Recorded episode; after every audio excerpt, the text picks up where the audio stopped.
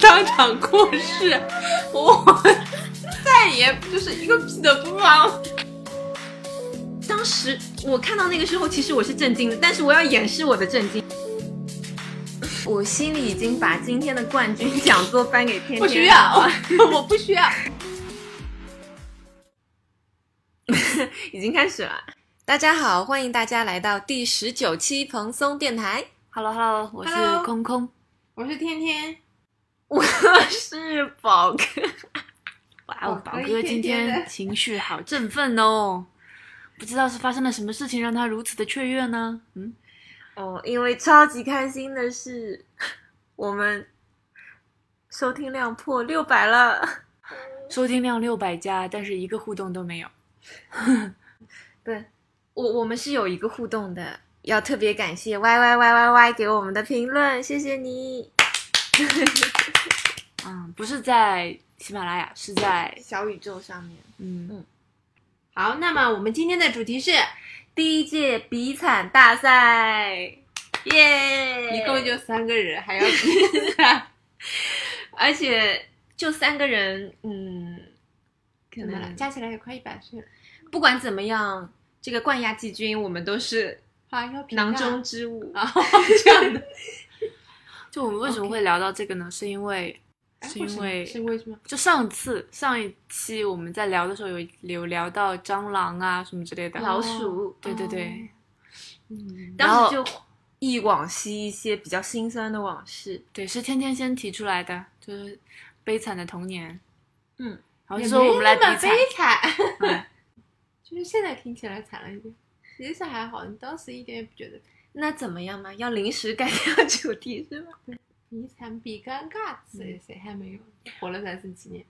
我们为什么要提出这个主题呢？就是也不是说说真的比惨，也是希望大家能够就是把自己以前过去，也许当时或者说某些时刻认为自己比较凄惨的经历，可以放在现在来看，可以一笑了之。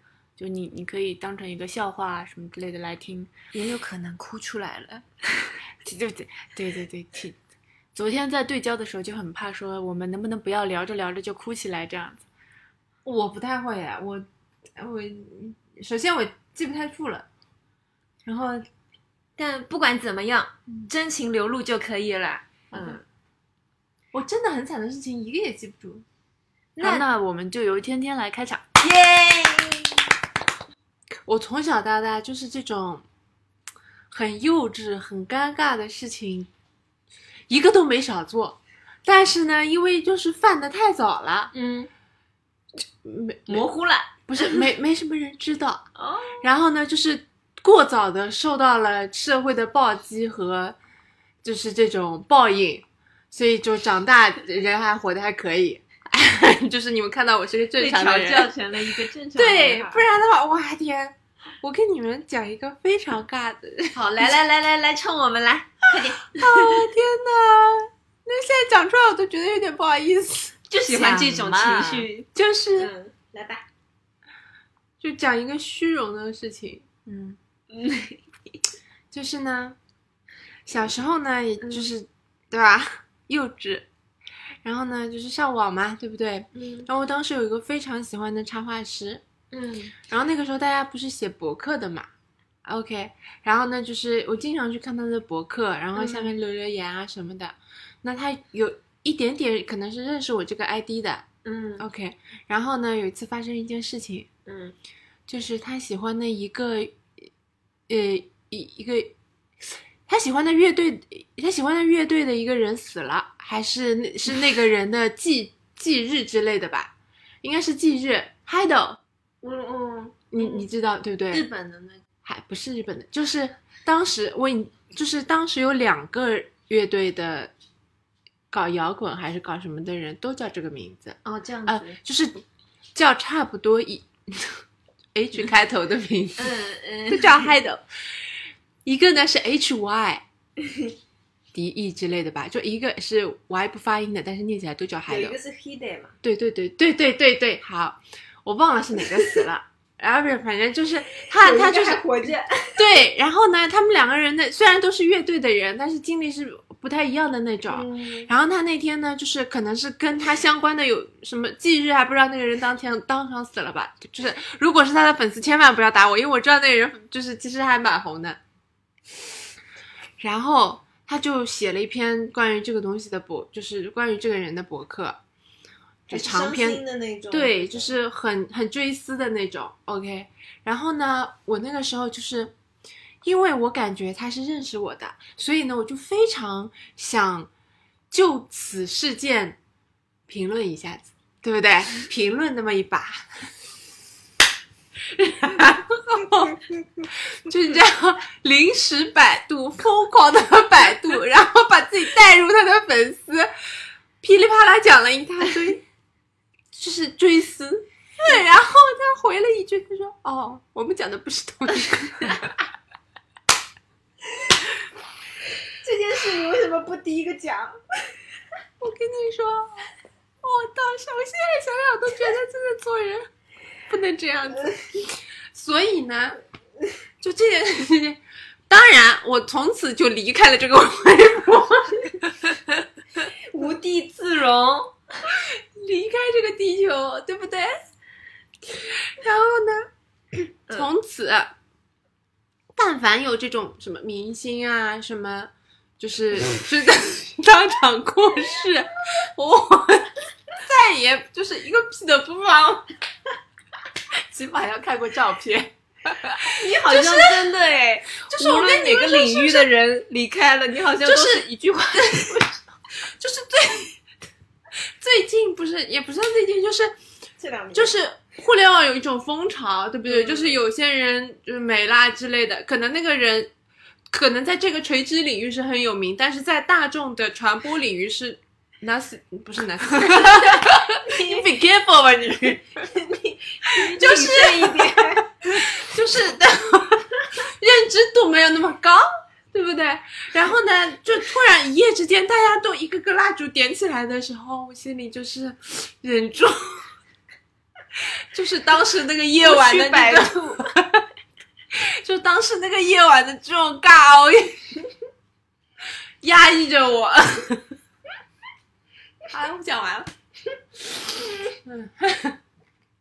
还有脸痛，哎，因为那个黑带我是喜欢的，我就在想，你脑补了一批说这个视觉系的什么啊，对对对佼佼者，对，然后我记得依稀记最得美的对对对，最美。然后什么就是可能他不受什么人待见啊什么的，反正就是噼里啪啦讲了一大堆。但他还活着。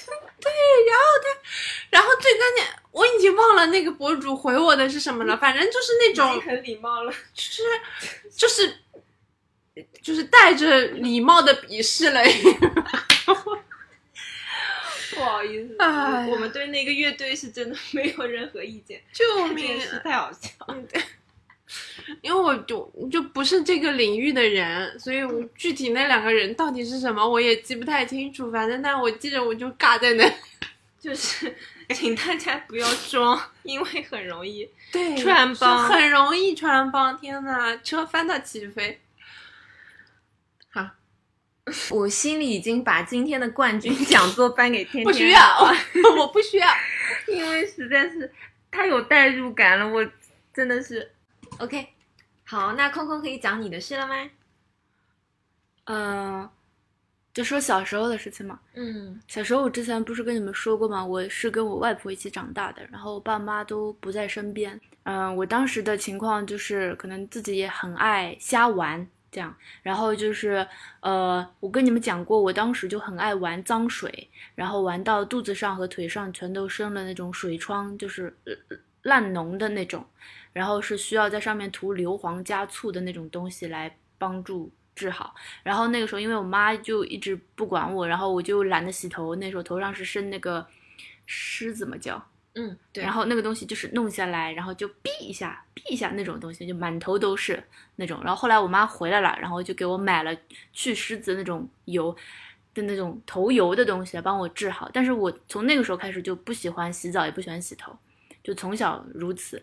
然后那个时候，呃，因为在学校里面成绩很好，然后又是属于所谓的风风云人物嘛，然后就是呃，学校在开通了那个电视机，就是每个每个教室里面有一台电视机之后，做那个公开演讲，然后就是第一次的话就是让我去的，然后就是你会在那个镜头里面对着摄像机向所有的那个呃学嗯生嗯发表演讲，而且是近距离的，不像是那种。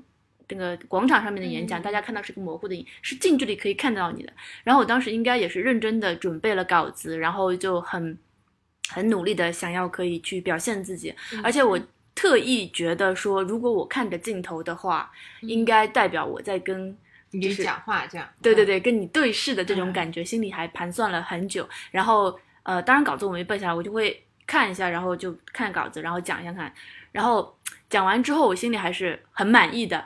然后后来老师就把我叫去了，然后老师，我本来还以为老师会夸奖我的稿子写的有多好啊，什么这次表现不错什么之类的，他就说你要不回去洗洗头，你头上头皮屑太多。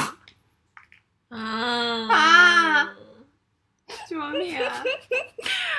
但我不记得我当时的反应是什么了，我不记得了。但我记得这句话。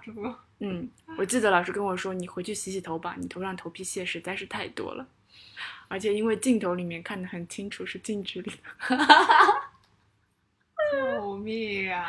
嗯窒息。嗯，我当时是我四年级就当了全校的大队长，没想到第一次公开近距离近距离露面是嗯这样子。哇塞！好，你赢。这局你赢。嗯，我要说一个既尴尬然后又很欠揍的事情。欠揍的那个人是我本人。嗯，是这样子的，就我大学读大学之后呢，然后有一天，因为我们班当时是没有班长嘛，我们系主任反正就是突然走到我们正在上上课的教室，然后发现纪律乱七八糟，然后我当时还站在桌上玩，然后在当 桌上你大学 站在桌上玩，请问？对，就是跑来跑去什么的。他当时就我我有时候觉得啊，我们现在认识的淘宝可能不是个，他的性格在人生过程中发生了几次 异常这个这个叫什么？波动吗。对对对对，大的波动你。来，你继续。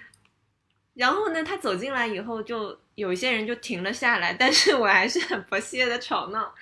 然后系主任不知道为什么就很喜欢我，就让我当班长。嗯，然后我从那天开始就当了班长，但不是出于什么很说我很优秀的原因啊，就是嗯纯粹就是他觉得我站的比较高，他就说那你就来当班长。然后我当上这个班长呢，说实在的，就是不是那种。就那种比较以身作则的那种类型嘛，就嗯每天就想着什么时候去看演出，什么时候出去玩儿，就每天都往外跑那种。然后呢，本来呢是没有什么大事情的，但是有一次有一个事情我做的特别不好，那个时候我还没有什么项目管理的意意识，也没有滴答清单这种 to do list 的这种工具，市面上也没有滴答清单。然后当时是老师相当于是发短信给我，告诉我礼拜四早上的九点钟，你们全班要考，好像是政治吧。哎，他通知以后呢，我就忘记他通知我这件事情了，我就忘到九霄云外去了。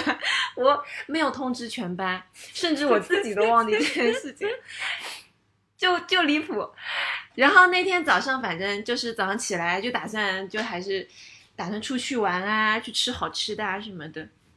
一看表，诶，八点半了，总觉得今天好像今天是礼拜几啊？然后问了一下是礼拜四，总觉得好像有个什么事情忘了，然后就想什么事情？什么事情？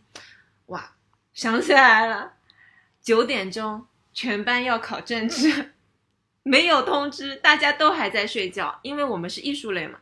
艺术类的学生就是喜欢晚睡的，然后有些你不叫他，他睡到下午都是很正常的，睡一整天都很正常的事情。我当时就傻眼了，然后我当时就想怎么办？怎么办？然后我就先把全班的同学先电话一个一个打起来，让他们互相叫醒。然后有一些可能还住校外的，让他加加急到学校。我说反正你们就先，嗯，先带上你们的身份证，然后人先到学校来，然后他们就哎呦骂骂咧咧的就起来了。那时候是没有班级 QQ 群这种东西的吗？没有有有是有的，有是有的，但是因为大家基本上艺术类那个那会儿就没有起来。早上九点要，因为我们从我们的生活区到那个学校，如果是走路的话，半小时都不够。他们还要吃饭，还要赶过去，相当于是大家也没有吃饭，然后蓬头垢面就被我吵醒了，然后说还说是要考试的，还是考政治啊什么的这种理论的东西，整个人都疯了，想说这种东西也没有复习过，对吧？然后后来是最考临时抱佛脚的一个一个科目。对对，然后哇，然后真的大傻眼。然后呢，我就在想怎么办。我突然想起这科哦，这科是开卷，开卷。那么哦，开卷那大家可能书也没有，书都没有书也没有，没有书。然后，然后他们已经有些人在路上了嘛。我想说，没有书，没有书，没有书怎么办？我就临时又把我们当时好像是广告四班的那个班长的电话，我就把他叫起来了。我说：“喂，比如说那个小红，小红，那江湖救急，对对，求求你，求求你，你你以后你帮我欠你个人情，你帮我一个大忙。”他说：“什什么事？” 那个是一个就是很可爱的小胖子班长，然后男生还挺仗义的。然后我就跟他说了，我说我死定了，我死定了，我们全班要恨死我了。我说你快帮我借，比如说二十六本政治书。哇，他就把他那个整一个走廊的那个同学都敲起来，然后借到那个那个小胖是不是喜欢你？不喜欢，我不喜欢，肯定他喜欢。我没有。我跟你说，我要是大清早接到这种电话，我就挂掉。我们不会接，我我大学里面就没有人喜欢过我，然后他就帮我借到，他就是还蛮仗义的，啊，因为他之前跟我是同一个学，好像是同一个学生会的吧，嗯，反正就是就是会关系好一点。他帮我借到以后，我就哦，就骑着自行车，我就杀到学校，然后拿着那些书摆到同学的桌上嘛，然后他们就整个眼睛都跟橡皮粘住一样那种，就是眼睛也睁不开，然后整个就骂骂咧咧，早饭也没有吃，然后过来以后，老师说有些人没有带身份证，不许进考场。说不许没有带身份证的，又不是四六级考试，为什么要身份证啊？他说：“那我怎么知道有没有人代考嘛嗯，我靠，哇？”然后我就说：“我要镇定镇定。”然后那个老师就是很轴，就是不肯。然后我想说怎么办？好，那我我我我就再想办法。然后这个时候，同学们说：“呃，这个试卷是要用二 B 铅笔打底的，不然的话机器读不出来。”然后我就想说：“好，那我还要借二 B 铅笔。”然后当时呢，离考试可能就五分钟了，我就手刀又跑到我们的那个辅导员的办公室，就还好他是在办公室的。我当时就跟他说：“我说，我说王老师，对不起，对不起，对不起，我犯了一个弥天大错。我说我没有通知大家要考试，所以现在有几个情况，一个是，嗯、有些同学没有带身份证，还有就是我二笔铅笔不够了，你能不能借我一下？他啪把那个他一句话都没有说，是就非常冷静的一个女老师，非常好，直接把她的抽屉办办公室所有人的抽屉啪全部都拿开，把所有的二笔铅笔都拢成一起，然后拿给我，然后他说，他说我跟你走，然后他就跟我走到我那个教室，跟那个老师说，他说这些都是我的学生，我可以帮你确认谁是谁，所以说如果发生问题嗯就嗯就就是反正是我的责任，然后就把铅笔发给大家这样子，然后 就就就这样让大家硬着头皮 考了，考了一个。那你呃，那之前安排给你这个任务的那个什么辅导员还是那个老师呢？就那个那门科目的那个老师本人嘛，嗯发了一个，他想说我发一个短信给班长，总归靠谱的吧？这还我还真不靠谱，对不起大家。所以我就觉得这件事情我是真错，对不起。就如果有有同学听这个广播，我真的对不起，但是又很尴尬。你事后有就是请大家吃饭吗？对对啊，你事后有被人打死吗？大家并没有打死我，就是就是大家就还是很快的遗忘了这件事情。但是我我是觉得，就没有人当场气到不肯考试或者骂我，我已经很很不错了。嗯，因为是开卷考嘛，所以大家还是过了，这个也是我的一条狗命。嗯不然的话，如果是闭卷考，大家没有复习，因为可能老师已经 通知一个礼拜了，我都没有说。那如果是闭卷考试的话，那导致大家有不及格要补考什么的，那我真的是是无法挽回的错。还有就是，我真的非常非常感谢我的辅导员老师，因为我觉得，但凡是一个正常的老师，都会破口大骂，你怎么能作为一个班长做到这种地步？但是他一句话都没说，他的第一秒钟这说明什么？这就就是说明有经验的老师 有多重要。什么牛鬼蛇神都见过了，一句话都没有指责我，你说那老师心里在不在想啊，又到了一年一度，某个班长忘记通知大家考试了，又来了。然后反正事后我还是得靠我。我就把铅笔还给他，什么我就说谢谢老师，我说对不起对不起，他就是完全就说，他说没有关系，我习惯了，没事没事，所以你这也不算离谱。这就是学校通知机制有问题啊。对啊，对啊，不不在群里面通知吗？就应该群里通知啊。嗯，所以钉钉啊之类的，所以我后面我这个学期就找到一个机会，我就引咎辞职。然后我跟我的，我当时就跟我的班主任说，我说我说老师啊，我说你应该也看出来我是不靠谱、不适合当班长的人了吧？我说请你赶快给我换掉。他说，哎。好羡慕你，我也不想当班主任了，可是我还得做。好，我我我讲个尬的吧，好不好？好呀尬到起飞。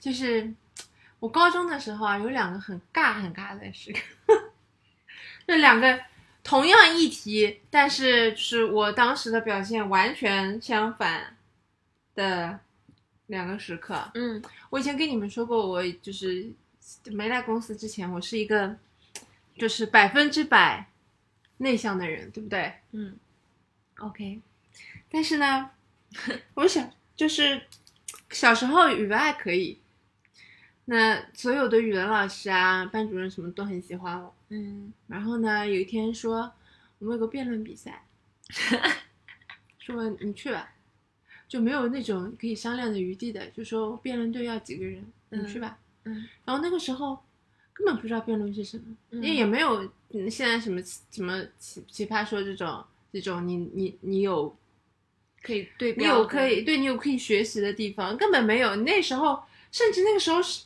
啊，上网查这种资料也很少的，你根本查不到，你根本不知道你要去搜什么辩论队这种东西的。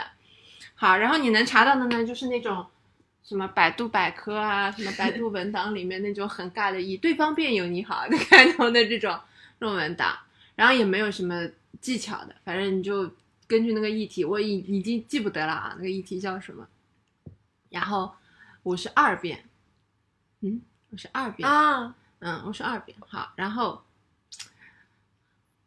你我就是在浑浑噩噩之中嗯准备完了材料，然后呢就要去。我是我们连指导老师都没有的，反正就跟你说你要去打辩，呃要要去打辩论。好，然后那个场面呢是这样的，就是是年级辩论赛啊，嗯就是你们什么所所有的你喜喜欢你的老师都在边上 watching you，然后边上就是什么我也忘，反正就是成绩好的那些人全部坐在那边，嗯，对吧？好，然后我就上去，就就大家就是对方面对吧？大家就坐好嘛，对面队坐好，然后对面噼里啪啦讲了一顿，然后要到我们噼里啪啦讲了，反正到我的时候我就站起来，然后我就一个话都讲不出来。等等嗯，二辩的主要功能是质询吗？还是什么？我不知道他们的打法是怎么样的，但是我听起来 意思就是说我先要噼里啪啦讲一下对面的人，然后再阐述我的观点，大概是这个意思。啊啊，那然后呢就是先质询对方一遍，嗯然后再阐述自自己的观点。嗯对，然后呢，我站那你想展开讲讲。我已经忘了，我已经忘了主题了，我完全什么东西都不记得了，然后我就记得，愣在当场，反正对我就是愣在当场，嗯一个字都讲不出来嗯。我手上面的那个稿子写的什么东西都看不见，就是你甚至都不识字了，你耳朵里啊，嗯就是你当时我当时的感觉就是我仿佛置身于月球，就是那种空气真空啊，旁边一点声音都没有。你脑子一片空白，嗯就尬在那里，我就站在那边，嗯然后我也不记得是怎么结束的了。然后我就记得我当时看了一个，就是我，我都不记得这就是这件事情是怎么结束的，大概多久啊？应该很久吧，我不知道哎。反正就是，对，就就那你坐下，你换个人来讲，大概是这样结束的。嗯然后就一句话都没有讲。然后一句话都没有讲，然后就我大概可能就走了吧，我 我忘了。然后最尴尬的是，因为里面有很多喜欢我的老师，其中也有我喜欢的老师。然后那个老师就说：“嗯，没关系。”就这么说，我他不跟我说这个也就算了，我我这个人的记忆性就是，我就当不存在，我就当没发生。然后他跟我说没关系。哦，这件事情就是我记到现在。那你当时当当时的事后内心是想什么呢？我就我就否认了这件事情的存在。你说，我想提问，嗯，就是我就记忆里就当这件事情没发生，我就忽嗯、心理学上有一个事情叫，哎呀，操，叫什么我都忘了，叫叫叫拒绝还是叫忽视？嗯，就是我当这件事情没发生。我要提问，就是因为你的个性，你说以前是非常内向的一个孩子嘛，那如其实你知道辩论它是一个要面对大众去，我不知道我知道要要要为跟人家 battle，受呢？就没让你选。所以你当时虽然是内向，但是是乖的，就老师给你吩咐这个任务，你就接了。对，但嗯，我而且我有个问题是，就是我我能写出来，哦就我能打，就你在准备工作中，其实你是没有办法预判当场你可能会空白这件事情。对，而且我这个人是，就是我以前嗯我到高到大学毕业之前都是这样，就是我不喜欢跟人家打电话，嗯，嗯，就是害怕直接的面对对我我我一直觉得我当我一直觉得就是我反应没有那么快，他跟我说什么的时候，我要想很久，我才能讲。我还有个问题，就那你那之前你其实是没有公众表达的任何经历的呢。没有，我，嗯，没有的，很少。诶，我先前情提要一下，因为昨天我们三个在准备这个这次的主题的时候，我跟天天就有很明显的，就是只要是惨和尴尬的事情，我们就选择性的遗忘了，对，你就你看，我像刚刚我跟你讲这件事情，就是这件事情本身。是什么，我已经不记得了，但我记得我尬在那个时候的那个感受。嗯，然后空空当时还说很羡慕我们俩的这个强大的功能，遗忘功能，结果这个很厉害啊！我还有一个，就是跟这个事情连在一起的，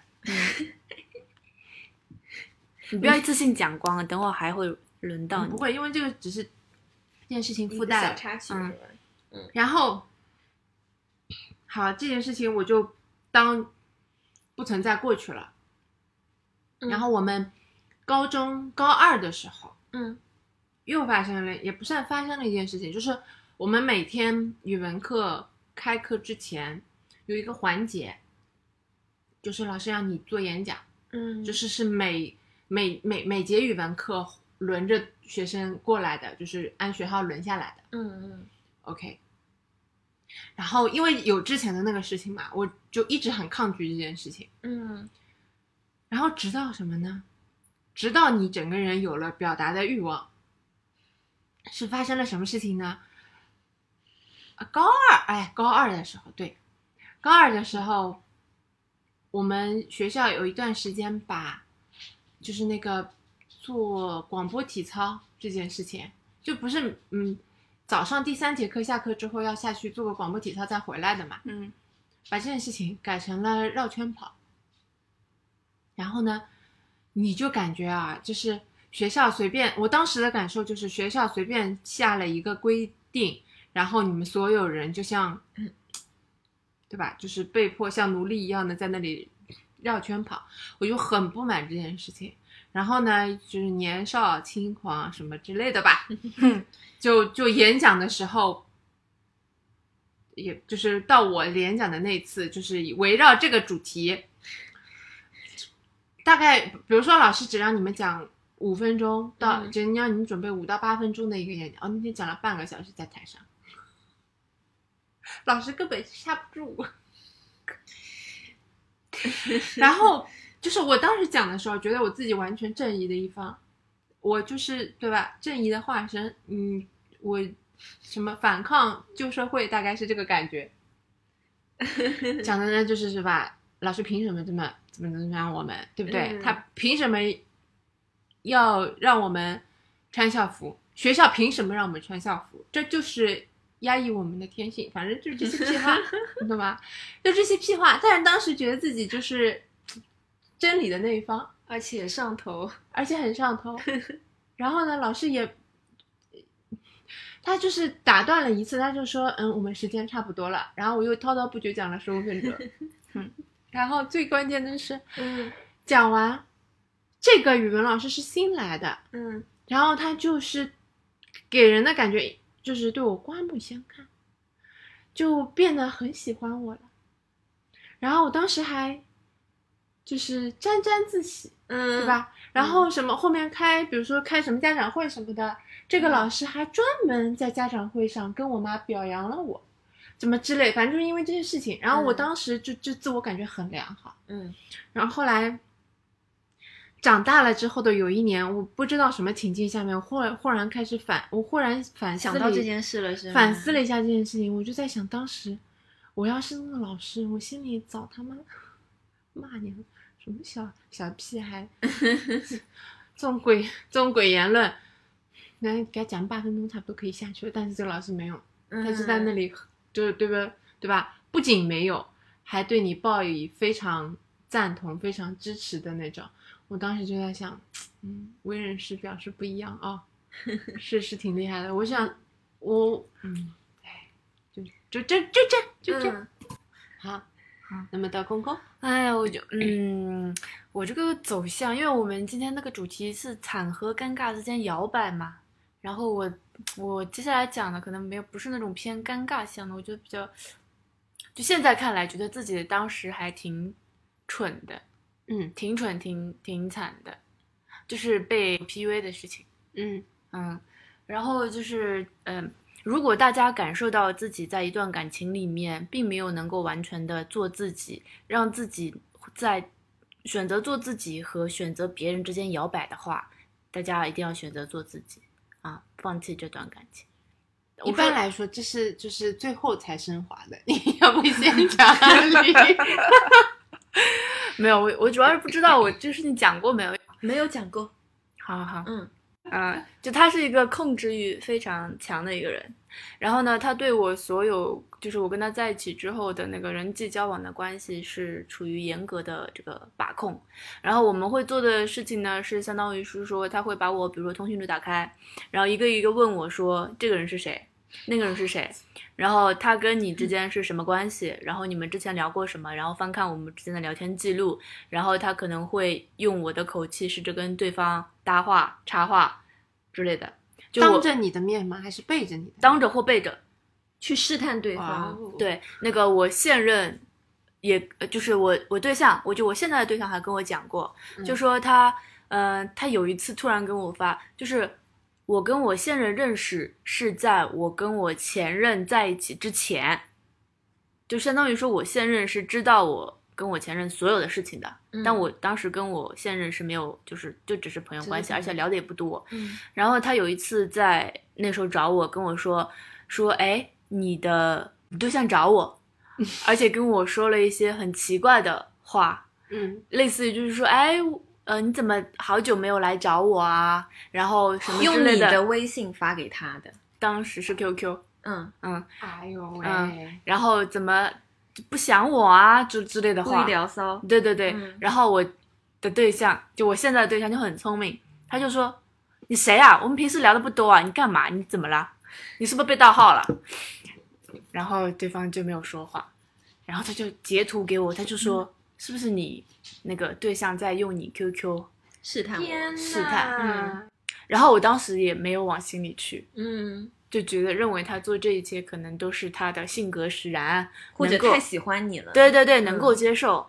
然后还有一个好死不死的就是，我的前任跟我的前前任是在同一个公司的，嗯对吧？OK，哦，对，然后我的前任，但凡在公司看到我的前前任，就会整个炸毛不爽，然后回家跟我发脾气，然后就跟我讲说，啊 我要离职，我要为了你离开这里，我不想看到他，我只要看到他，我心里就不舒服，你说该怎么办？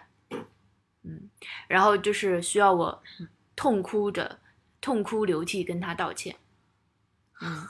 然后就是不断不断的重申说我是多么多么的心里只有他一个人啊，什么以前的那些都是放屁啊，巴拉巴拉之类的东西。但是第二天这跟做自己已经有离得有点远了吧？这是做个人 吧。啊，就是 PU 的可怕之处，就是它它不是一下子到这个程度的，它中间可能有很多的过程，但是在那个过程里面，你可能没有意识到，因为它是一步一步让你变成被他的控制之下的。但事情已经到那个程度的时候，你已经不知道该如何反抗了。你认为应该做的事情，就只能是向他俯首称臣，向他道歉。然后，反正这种事情就是就发生了很多次之后，然后以及我后来跟。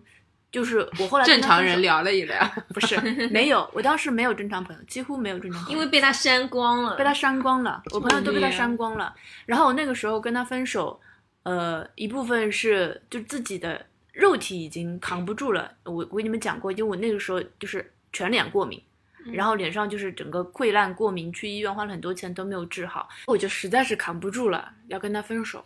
当然，核心的分手原因呢，是因为我跟他分手之前他就已经出轨了，且是出轨的有夫之妇。嗯，且他们在一起的纪念日是我跟他分手之前，以及我是他所有朋友都知道以后最后一个知道的。嗯啊，这都不重要，反正就分手了。嗯然后分手了之后，哇，还是会难过的嘛，毕竟是个人啊，对吧？然后就想找一个人倾诉，打开通讯录，空空如也，就是只有那些不是很熟的同事对此事一无所知，就对我感情经历什么之类的都距离很远的那些人，一个都没有。然后我就很很想找一个人，就是而且是在公司里面，但是我当时的情绪已经完全绷不住了，然后我就找了一个空的那种会议室，然后就想给人打电话，我不知道给谁打电话，然后我就翻翻翻翻到了我那个我现现任对象的那个号码，然后我就想说给他打个电话，然后打开他，呃，电话一通，我一开口我就哭了，就觉得很久没有跟别人就是吐露自己的心声，且因为被 PUA 太长的时间，内心被积压的东西实在是太多了，也不一时不知道怎么样开口跟那个人讲，只能第一句话就说喂，我分手了。然后他他他他说什么啦？他说嗯，我在开会。我就说 好吧。我说那那你忙吧，然后我就我就挂了，然后挂完之后我还是很难受，然后就想说那我就就是眼泪就止不住往下流。嗯。这个时候会议室的门被推开了，一大群人抱着笔记本啊，兴冲冲的跑进来开会，然后我一扭脸，满脸泪水，就看到他们几十双眼睛看向我，啊，我就捂脸冲拨开人群逃出去。哎呦，还好人群里面没有你认识的人。谁知道呢？我我没有细看，哇塞！就就逃走了。对，嗯，算惨算尴尬都有啊。嗯又惨又尴尬。嗯好，你补一个吧，你来，嗯，你补那个。好，我我我这这个事情，因为天天说的那个，我觉得太精彩，导致我这个有点，嗯，就是有一次我去香港看那个鸡飞音乐节，然后呢，不知道为什么那天暴雨，大暴雨。一般来说，那种雨下一下，因为我们是带了伞的嘛，你撑伞这种撑一撑，其实还是能够继续看音乐节啊、看演出什么的。但那个雨已经大到，虽然打着伞，全身都是湿透，然后鞋子就像一艘船在灌水一样那种感觉，然后那个脚不像是说踩在水里，而是被一些黏糊糊的东西就裹在那里，就非常的难受。当时那次的演出有我们非常喜欢的几个乐队，然后当时那个草东演完，我们是坚持看完的。然后那个因为人多到，然后大家又是暴雨，然后又是穿雨披打伞什么的，导致我们旁边是陈奕迅都没有认出来。嗯，就最后是看那个 Instagram 才发现那一场好多名人都在看，然后呢，听完草东那场，下一个乐队其实也是我超喜欢的，但实在是没有办法。我们坐地铁回我们当时的民宿回去，先把那个鞋吹得半干了再出来，因为实在是太难受了。然后还错过了一场我很喜欢的演出，然后就在那个情况之下，后来我们又回到那个音乐节现场，当时是们好坚持哦。对，就是想说，既来了，既然来了，一定要看。然后，哦，当时其实也蛮遗憾的，心里想着又错过一个很喜欢的乐队，然后天气又这个鸟样子，然后当时是又冷又渴，我就想说，那我要不买点酒喝吧，就是既可以解渴，然后又可以让自己升升温那种感觉。然后我们就徒步走到那个就是饮食区，饮食区它有一个酒吧。就是那种上面挂着一个灯牌 LED 啤酒的那那个地方，然后我就排了很久的队，因为那个音乐节人超多的，我就排了很久，大概前面隔了二三十个人吧，总算轮到我了。然后我就站在那个酒单面前，发现，毕竟因为我没有去过酒吧，我就不知道什么酒是什么酒。然后而且啤酒的取名字都取对他那个名字都很都很奇怪，然后我就想说，完了完了完了，我该点什么呢？我想说，不管怎么样，我们我排到了，我就硬点。然后我就想说，那这个金酒听起来还不错，我就点这个金酒吧。这个金酒，但是我又觉得有点冷，我就说不要冰块。当时听到不要冰块这个，我就能看到这个这个小小哥调酒师，他有一点那个表情里就是 哎，就是疑惑中 带着 疑惑中带着有一点不认同，但没有露出不屑，我觉得他是一种礼貌。对他他也很礼貌。然后，然后过一会儿他出来了，他拿着一个杯子哦，当时是一个那种塑料透明杯，我就看到大概有一毫米黄色的液体。它里面应该是一个大的冰球，然后配那个对，对，我就是当时我看到那个时候，其实我是震惊的，但是我要掩饰我的震惊，我要装作我好像是酒场高手一样那种感觉。OK，哎，要的就是它。对，我 我要表现出我要的就是这个东西呃，exactly 就是我要的，我就接过那个东西，然后我喝了一口，巨辣，我巨辣，怎么会这么辣，怎么这么难喝？然后我当时是本来就很渴，喝完那个我就更想喝水，啊，我就真的是那次真的是那天我真的是承受了太多，我跟你说，我一模一样的，真的吗？一模一样的。我要过那个叫什么美式的原液，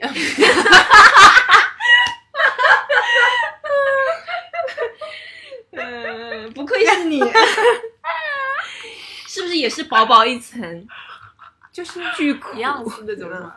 对，就是就是一个 shot 嘛，就这样一杯，对吧？正常是这样一杯。对对，然后那时候也是不不怎么喝咖啡，然后到了高铁站的 Costa，嗯，然后忘了那天为什么一定要花这个钱，反正好像是为了找钱还是干嘛，就是要把这个钱找开来。嗯，然后想说那就买一个这里面最便宜的，然后进去一看，最便宜的是他收银柜台旁边的那个棒棒糖，十块钱一根。我想我开玩笑了，我买这个，然后我就看到他那个什么咖啡单上面。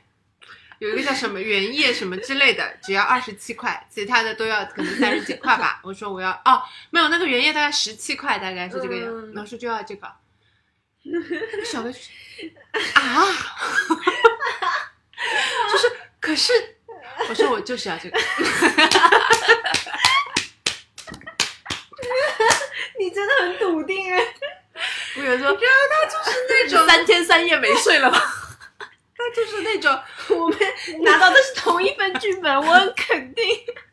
然后他就拿了，真的就是那种小杯。他甚至没有给我一个正常的杯子啊，他给我那种很小的试吃的那种杯子，小半杯。他说啊，就这个。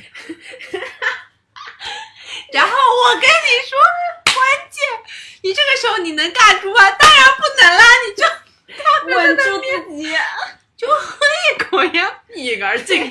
跟我一样哦，啊！厉害不愧是我们，绝了我跟你说这个，这个一个 shot，我跟你说啊，不得了。不得了！哦哟，我哭的哭到起飞，那个时候可能连咖啡都没喝过吧，都不懂他们干什么要这样子对我。呃这种 这种说到这种类似不懂装懂站在那这装逼的，我跟你说，我多得很。我给你们再来举一个一件，再来一件。哎，这件事情我本身已经遗忘在我人生的角落里面了，但既然你们提出来，我刚刚想起来，我高我大学的时候呢，同班是有一个怎么说呢，就是有意向，感觉好感还不错的男生，的男生朋友的，嗯但是呢，我们两个人也就是仅限于兄弟这样子，大概这个意思。但是呢，彼此是有一点点好感的，大概就是这样，这个氛围你们懂的。嗯好，然后呢，毕业之后有一次，那时候还在上海嘛，就是出去吃饭，就我们可能有有有一段时间没见了，那就说约着去吃个饭。好，那个时候，哎，怎么会是那个时候还这么没有见识的吗？然后说去吃什么，因为我们两个人都是很喜欢日本的，然后所以就说。那么就提议说去吃寿喜烧，因为那个时候寿喜烧、寿喜锅还还蛮还还蛮红的。嗯，但是呢，我本人是没有吃过寿喜锅的。但是呢，那我怎么能 那怎么能表现出来啊？对不对？OK。然后我也不知道寿喜锅是个怎么怎么样的锅，感觉坐到那边感觉就是个火锅。我想那 OK 嗯完全 hold 住，对不对？好，然后服务员拿了两个蛋上来，然后我，然后我想蛋对吧？你你们也知道寿喜锅这这个状态，就是所有的食材都摆在边上，你就涮就好了嘛。我想吃个蛋，那我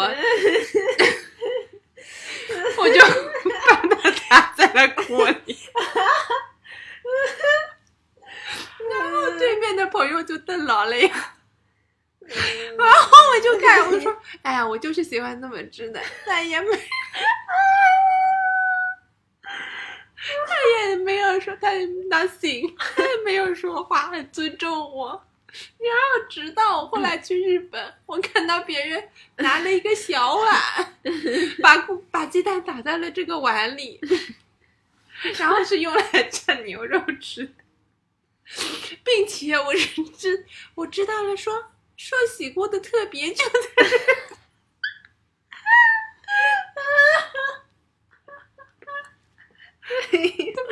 寿喜锅的特别就在这个牛肉这儿。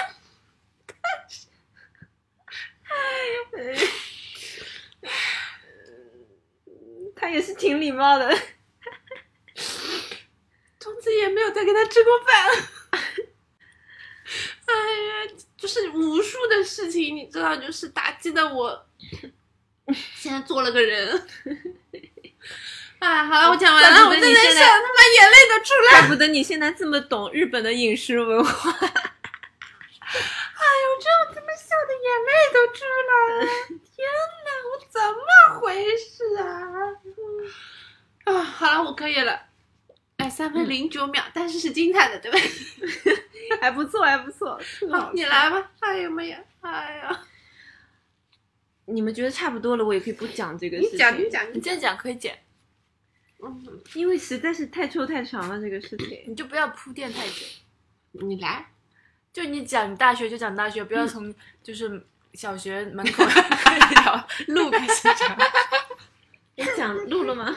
你以前是这样子的，你讲你那个朋友就从你小学学去学新中学那条路开始讲起。真的吗？没关系，不要理他，你来吧。那你给我剪了吗？没有放进去了。那你也给我剪呀。不，嗯。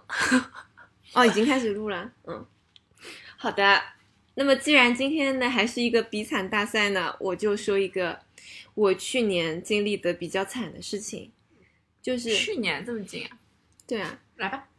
就是去年暑假的时候，为了解决小孩上学的问题，我们就周末开始疯狂看房，嗯，然后在某一天，我们看到了一个房子，觉得还挺清爽的，还挺像那么回事的。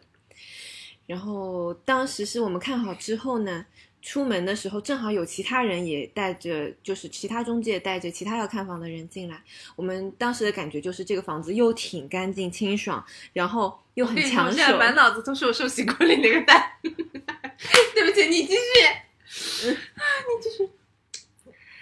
然后当时我们就想说，哦，那我们可以跟那个房主聊一下。然后不聊不知道，一聊印象完全加分。首先，他们他介绍了一下他的家里，然后他用的电器啊什么的都是比较知名的品牌。然后呢，他说他们的女儿呢是读的是 LSE，然后他们的女婿是哈佛的。然后他们自己呢，平时呢就不差钱，就一直在环球旅行，就是很有见识、很有文化的一家人。然后说这套房子为什么看起来这么干净，是因为他们很珍惜，买来以后就一直放着，从来没有出租过。然后不是急着要帮孩子在香港买房，根本就不会卖这个房子，所以他们就是很舍不得的。所以说。我们当时听完以后就觉得，哇哦，千载难逢，然后当时也没有任何经验，然后就把这套房给定下来了。然后定下来了以后，才知道踩了大坑，就是当时实在就是你们现在这套房吗？对，对，哦哦哦，嗯，啊，是就是现在这套，对，就现在这套。然后我们最开始是就夏天嘛，然后不是要开空调的嘛。开空调，然后就发现，哎，怎么这个空调开一开会跳闸的呀？然后跳闸以后，我们就把物业叫过来了，物业来修嘛。然后物业修的时候就说，哎，他说你们这个房子跳闸已经是个老问题了，前三年也一直在跳。我说前三年我一直在，不是不是说这个房子没有人住的嘛，舍不得出租嘛。他说：“你们这个房子啊，不但自己会跳闸啊，容易跳闸啊，其实跳的时候把对门也给跳掉了。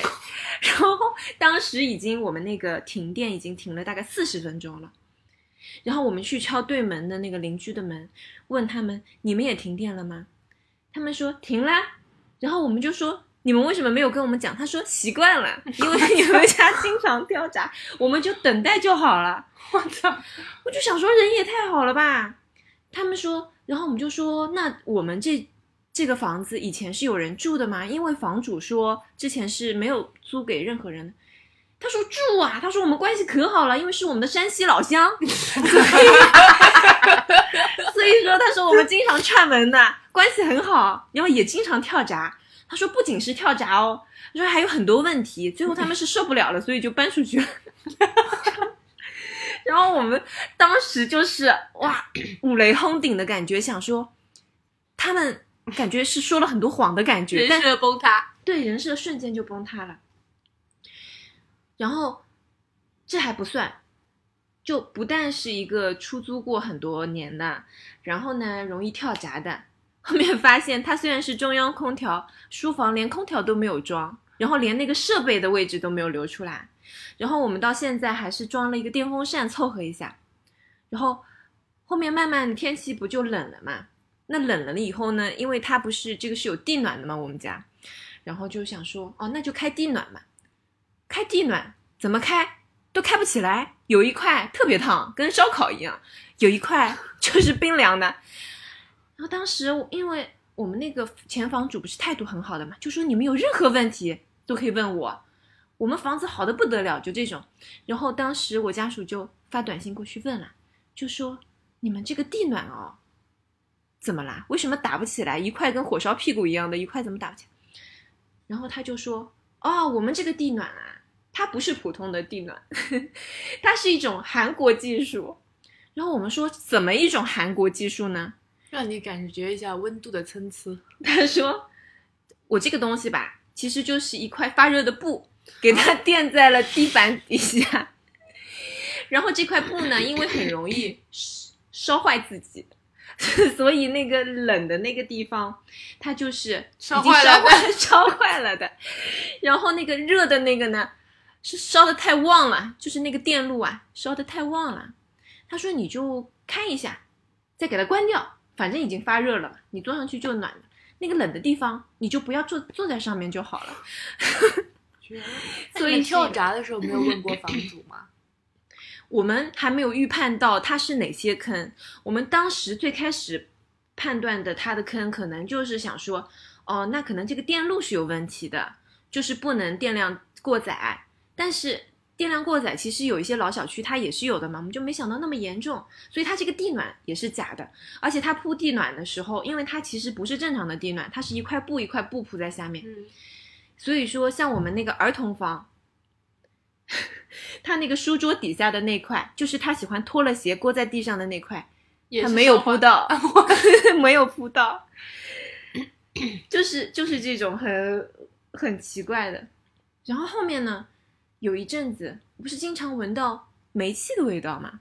因为我是我们家鼻子算是那种比较灵的，我就是经常闻到煤气味。然后我就问家里所有人，他们都说没有啊，你肯定是想太多，你想太多这样子。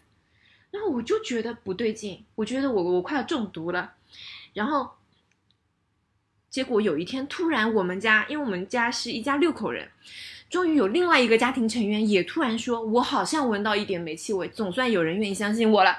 这个时候家属就打电话给那个燃气公司，就说我们家人说好像闻到了煤气味，说能不能请你们来看一下。哦，他们就说好的，然后就派了一个师傅过来看。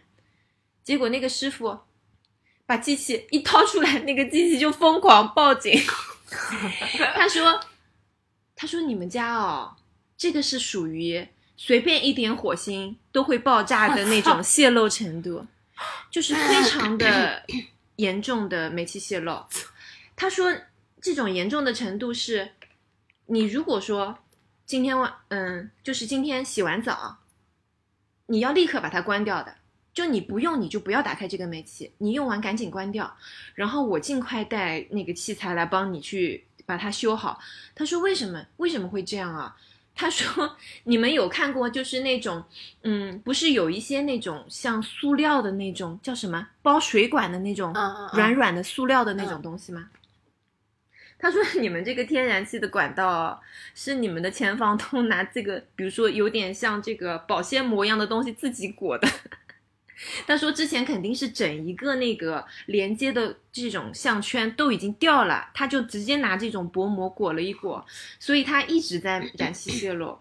他说其实是非常危险的，而且我们在旁边还放了我们的那个戴森吸尘器，拿下来的时候有时候会有静电呢。他说其实是分分钟就容易爆炸的。我靠，所以说我的还好我的狗鼻子，然后他们就把这个东西，就是那你告诉你前房东了吗？反正就每次跟他说，他就说不可能的，绝对不可能的，我房子就是最好的，肯定是你们自己的问题。然后后面呢，后面我们不是相当于检修了这个东西以后嘛，然后有一天又发现那个空调外机就是总的，就全家那个嗯中央空调的那个总的空调外机不是很大一个，有点像这种五十五寸的电视机那么大一个，很厚的一个嘛。然后那个东西，就那个上次看那个燃气的那个师傅说，你们这个，哎，对了，你们这个空调外机好像挂的不合规，说你们要不要找人迁移一下？我们就说怎么不合规呢？他说你们是拿一个支架把它兜住的嘛，但那个支架已经松了，而且上面只有两颗螺丝。他说，然后当时我们就又打电话给那个房东，嗯，他就不认嘛，他就说没关系的呀。然后后面我们不就可能的呀。对，我们就叫那个是当时是那个好像是格力空调吧，就打电话给他们总厂说你们的师傅能不能帮我们迁移一下外机，或者是固定一下什么的。然后那个师傅就来了，一来那个师傅就气到想要骂人，他说。他说：“我早就跟你们那个前房东说过了，这样子会高空坠物的，会砸到人的。他就是逼着我，就你不给我弄，我就不给你钱，就是你必须要这样子高危的挂在这个地方。”然后他就说：“如果你不给我装，我就自己装，出了事我会投诉你们公司。”是这样子的。然后，所以后面我们又把那个空调固定了，弄弄到合规的一个那个规格，就不然的话，那么大一个空调坠物坠下去，那不真的是 见鬼了！超级可怕的。反正就是各种问题，哎呦，我们真的是房东好离谱啊！超级超级大离谱，而且每次跟他说，他就说绝对不是他的锅什么的。后来呢，我们不是因为要是因为他有些硬装的地方就是不太实用嘛，然后我们就找我们之前的这个房子的装修经理来帮我们看一下，能不能稍微简简装改一下我们的一些东西。结果那个经理来看了一眼以后说，他说你们这个还说是精装啊？他说 他说这个也就是在卖给你们之前刷了一层漆。他说实际上你的装标是比所有的简装都还要渣的豆腐渣工程，非常非常低标，用的都是最烂的东西，然后最差的材料，然后他所有的家具一定都是二手市场捡来的。我靠！嗯，然后他就说：“你们真的应该买房之前就带我来看一圈的，我起码能看出来它哪些地方是有猫腻的嘛，哪些地方是就是是 OK 的。天，哇，然后就整一个，那卖房子给你的那个中介也很不靠谱啊！中介不管这些，中介不是他是一起来骗的，就是包括他来看房的人也是他安排的。嗯嗯我后来才想起来，他走出去的时候，就带我们走出去的时候，然后那个正好有一伙人，就是另外一个中介带着一帮人来看房的时候，嗯，他们两个好像对视了笑了一下，房托所以我觉得应该是就是就是托嘛。懂懂懂，然后现在就我们家长辈最受不了的一点是，我们的前房东他过分到什么程度？嗯，一般家里不都是有可视的这个电话嘛，可以让你接起来，比如说快递小哥什么要来啊，按你门铃啊什么的。还有就是那种电视有线电视，它可以连接的线，总共有三根嘛，应该一根一根是比如说中国电信，一根是华数，一根是那个可视电话的线，一般家里都有的嘛。他把它不但是剪断了，他直接抽走了，就整一个从源头上就抽走了。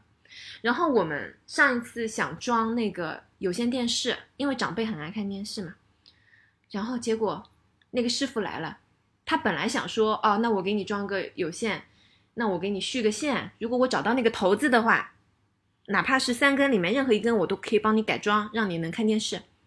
结果他 抽了半天，他说头都没了。他说，如果说你们家要装有线电视啊，要从那个整一个楼道中间的那个有线电视那里扯线，然后把墙全部凿穿，引一根线，再把你们家门口的这个墙凿穿，再把线引过来，才能续上这个有线。然后不但要花三千块钱，还要把墙全部都打通。然后当时我们已经住进来了嘛，那如果说门旁边的那个门那个墙凿穿，那不是不能住了吗？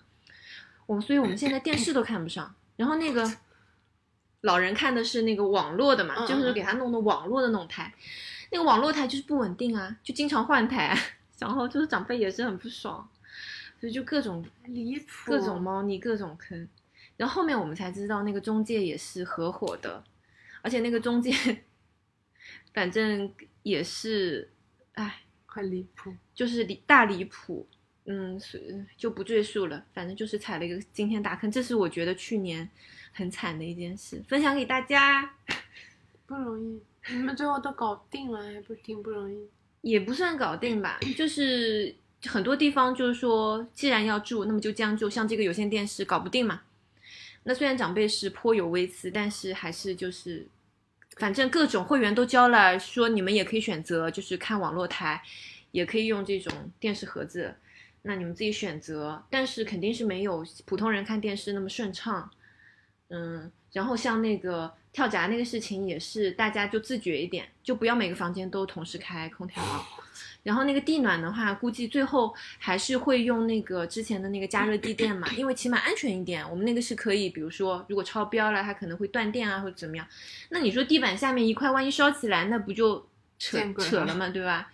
然后包括我们现在那个阳台，书房的那个阳台，它虽然是落地窗的那种移门，但是它总就是你关好左边吧，它右边会露出来一条；你关右边吧，左边露出，所以那个房间永远是又潮又多灰的。那你这个房子现在相当于就是你们是买下来的是吗？对，我们就当时就买了，而且所有因为没有经验，我们没有任何录音，然后也没有任何在合同里体现这些相关的东西，包括我们那个中介后面是因为就是诈骗我们的钱嘛。我本来以为你是要讲诈骗中介的事情，诈骗，但是，哎，我还是不说这个人了吧。就是，我是非常希望他改邪归正的，因为他是一个工作能力超级强的中介，他非常勤劳努力，但他唯一就是他是一个赌徒，他所有的钱全部都改对，全部都付诸东流了。所以说他在建立了一定的信任关系以后，他就会逐渐的向开始向你慢慢的要钱，从几千开始到几万嗯。如果你第一次借他，他很有可能就觉得你就是一个好说话的人，好宰的人，所以他当他迈向更进一步的时候，我们发现了他的有问题，报警。对，我们就跟他的公司投诉了，然后他就怎么说呢？他应该就是换了一个公司，哼，但是因为他能力很强的话，他们行业还是会希希望要这个人的，就希望他改邪归正，因为他业务能力真的很强，嗯，这样，唉，反正就去年真的是经历的太多，唉，大概是这样。嗯好的，希望大家也不要踩我的坑，记得如果买房之前一定要带专业的人士帮你你们去评估一下这个房子到底是看上去那样清清爽爽，然后你的房主是看上去那样子好像有文化，然后又很有见识，还是说其实他们就是一些很唯利是图？淘宝上有嗯那种验房师的，你可以请一个第三方的验房师或者那种监理过来帮你收一下。对，其实最搞的就是我们有加两个，一个是很有名，在杭州很有名的一个验房师，但是嗯，就还有一个是，就我们这次找的这个装修经理，他也是一个很资深的一个很靠谱的但是没有请他们看。但是我们当天其实就是走入陷阱嘛，他就是知道你的心理，就是首先你看了太多房，你已经累了，而且你急着要一个能够解决孩子就是上学居住的这个问题，加上你又看到那么多人来看房，他告诉你今天有七对家里家庭都来看过了，然后已经有人有意向了，但唉你就是会，上头，我觉得我还是一个比较防洗脑的人，但就当时当刻真的会又累又想要快点结束这个事情。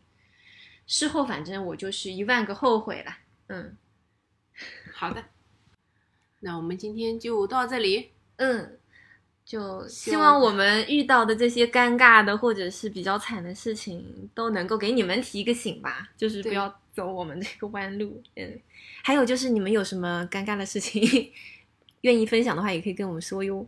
嗯我看难。那那给我们吱一声吧，还是给我们吱一声吧，谢谢大家，谢谢谢你们你们收听，好，拜拜。拜。拜拜